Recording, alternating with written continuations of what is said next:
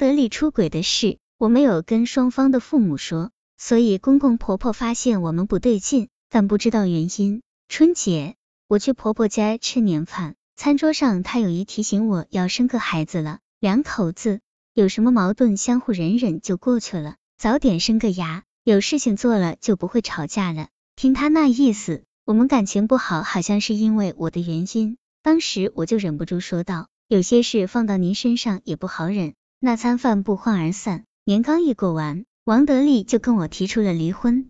离就离吧，几年了，这婚姻也是不死不活的，我也没有什么可留恋。同病相怜，我们越走越近，离了婚，王德利搬走了，屋里空荡荡的。感情好的时候，两人卿卿我我，同进同出。感情破裂了，两人各吃各的饭，各睡各的觉。虽然逼着一股劲，谁也不愿理谁，但好歹是两个人在斗争，不觉得孤单。现在婚礼了，家散了，剩我一个人住着这套房，不免觉得孤单。这时候，我又想起于平松，当初他找上门来赔礼道歉，不就是为了这一天不出现吗？可是婚姻就是这样，外人想破坏很容易。外人想撮合却是难上加难，于是我给于平松打了个电话，告诉他我离婚了。没想到他告诉我他也离婚了，比我早一年。他说以前想报恩跟他结婚了，可是他太不懂得珍惜。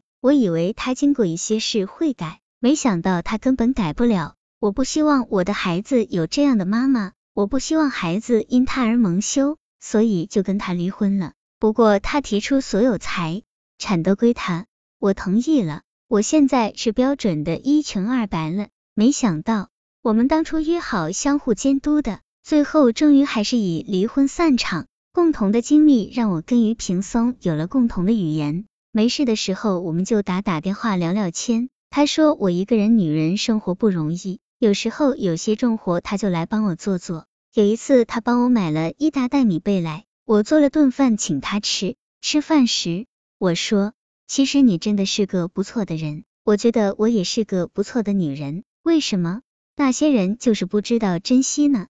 他笑着说，过去的就不要想了，怎么能不想呢？我曾经以为自己的婚姻天长地久，可是却被无情的欺骗了。一想想自己以为最爱的人，却残忍的伤害自己，真是让人心寒。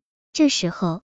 于平松突然对我说：“其实你也不用这么悲观，如果不经历这样的事，你也许永远也不明白究竟谁最爱自己。这样也好，既然不是命里的那个人，那就放弃，再去追求那个更好的人不就行了？你看我们俩坐在这里吃饭，说不定我们就是最合适的。这也多谢他们所赐。相恋的路上充满艰辛，好像一切都是水到渠成的。我跟于平聪谈起了恋爱。”可是，看起来简单的恋爱却受到了各方的非难。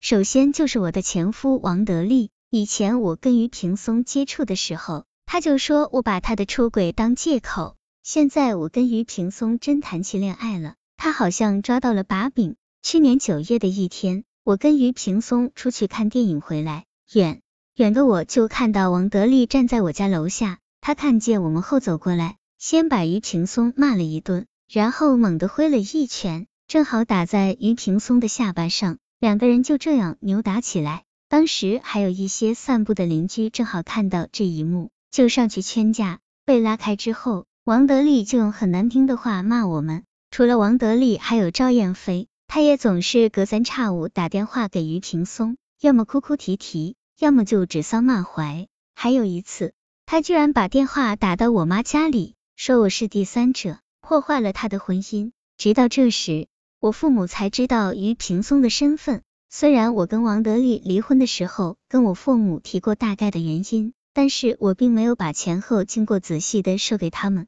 如今，我父母通过这种方式知道了于平松的身份。我不知道他们是不是也像外人那样怀疑我跟于平松早有奸情。这件事到最后。在邻居们中间就传成了我跟于平松早有预谋的婚外情了。虽然我跟于平松问心无愧，但是我父母却受不了这样的流言。虽然到现在我已经做了父母很久的工作，但是他们却始终反对我跟于平松在一起。上周我回家的时候，我爸对我说，不管你们是怎么回事，还是给我散了为好。那么多人，你找谁不行，偏偏要找他。我跟他说了很多于平松的优点，我说，以前你们不知道的时候，不也觉得他不错吗？难道就因为他的身份，现在就这么看不惯他？我爸说，不是我们看不惯，是外人看不惯，有这些闲言闲语的，你们以后难道会好过吗？